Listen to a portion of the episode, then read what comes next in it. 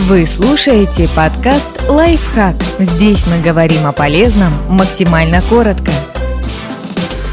Пять неожиданных вещей, которые могут довести девушку до оргазма. Как выяснили ученые, удовольствие приносит не только секс.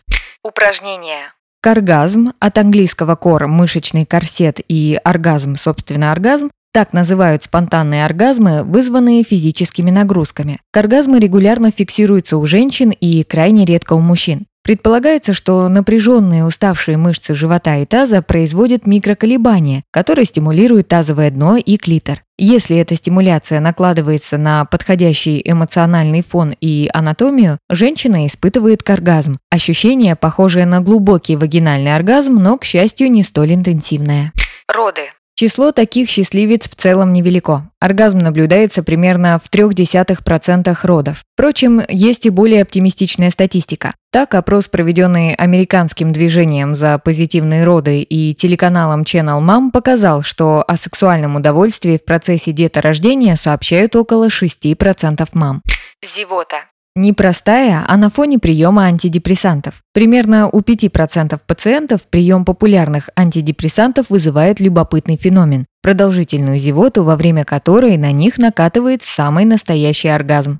Ходьба тоже не распространенный, но зафиксированный наукой случай. Однажды 55-летняя женщина из Нидерландов обратилась к врачу со странной жалобой. При ходьбе она получала до 6 оргазмов в день. Нарастающее ощущение начиналось в ее левой стопе и постепенно поднималось через колено к тазу. Саму пациентку такая ситуация совершенно не радовала, поскольку спонтанные оргазмы абсолютно не были связаны с ее планами, мыслями и настроениями. МРТ-сканирование мозга и ног не выявило каких-либо отклонений, но когда медики сделали женщине анестезирующий укол в спиной нерв, который получал сенсорную информацию от стопы, приступы внезапных сексуальных удовольствий закончились.